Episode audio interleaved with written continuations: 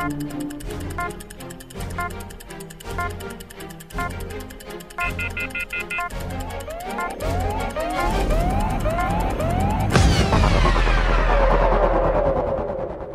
脑准备好了吗？准备好啦！画图准备好了吗？准备好啦！耳机准备好了吗？全都准备好啦！笑语开言，正式开开始。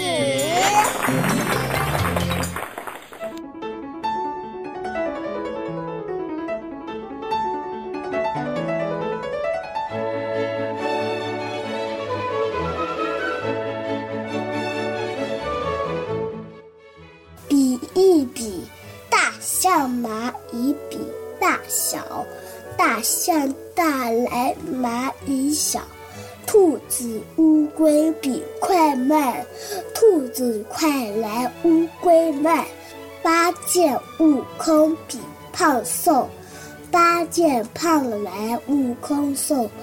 魔方啤酒比方圆，魔方方来皮球圆。老师娃娃比高矮，老师高来娃娃矮。反义词二比一比，加深理解记心理。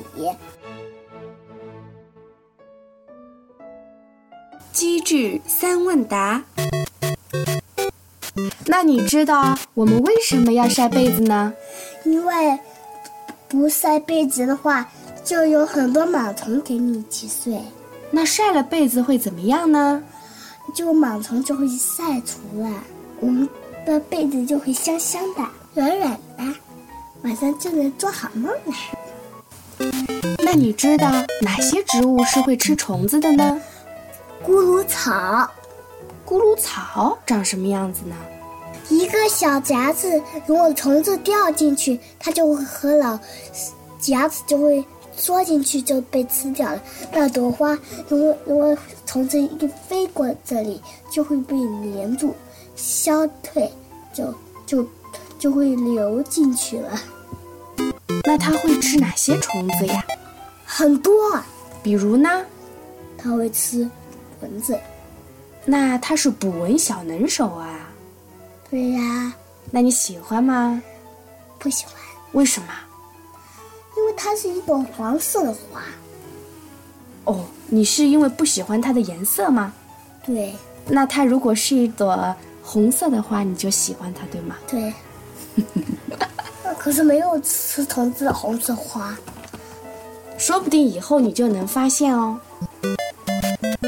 那为什么仙人掌不需要经常浇水呢？因为仙人掌会自己保存水分，保存在它的大肚子里面。它的叶子像一个一根根的针，所以水分不会流失。它长在沙漠里都可以哟。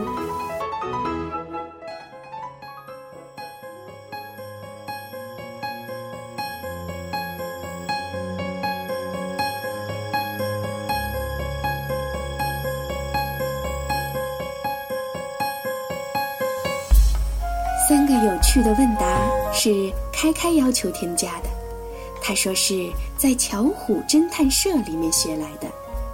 开开在转述这些知识时，疙疙瘩瘩，语无伦次，但却是信心满满，非常自豪。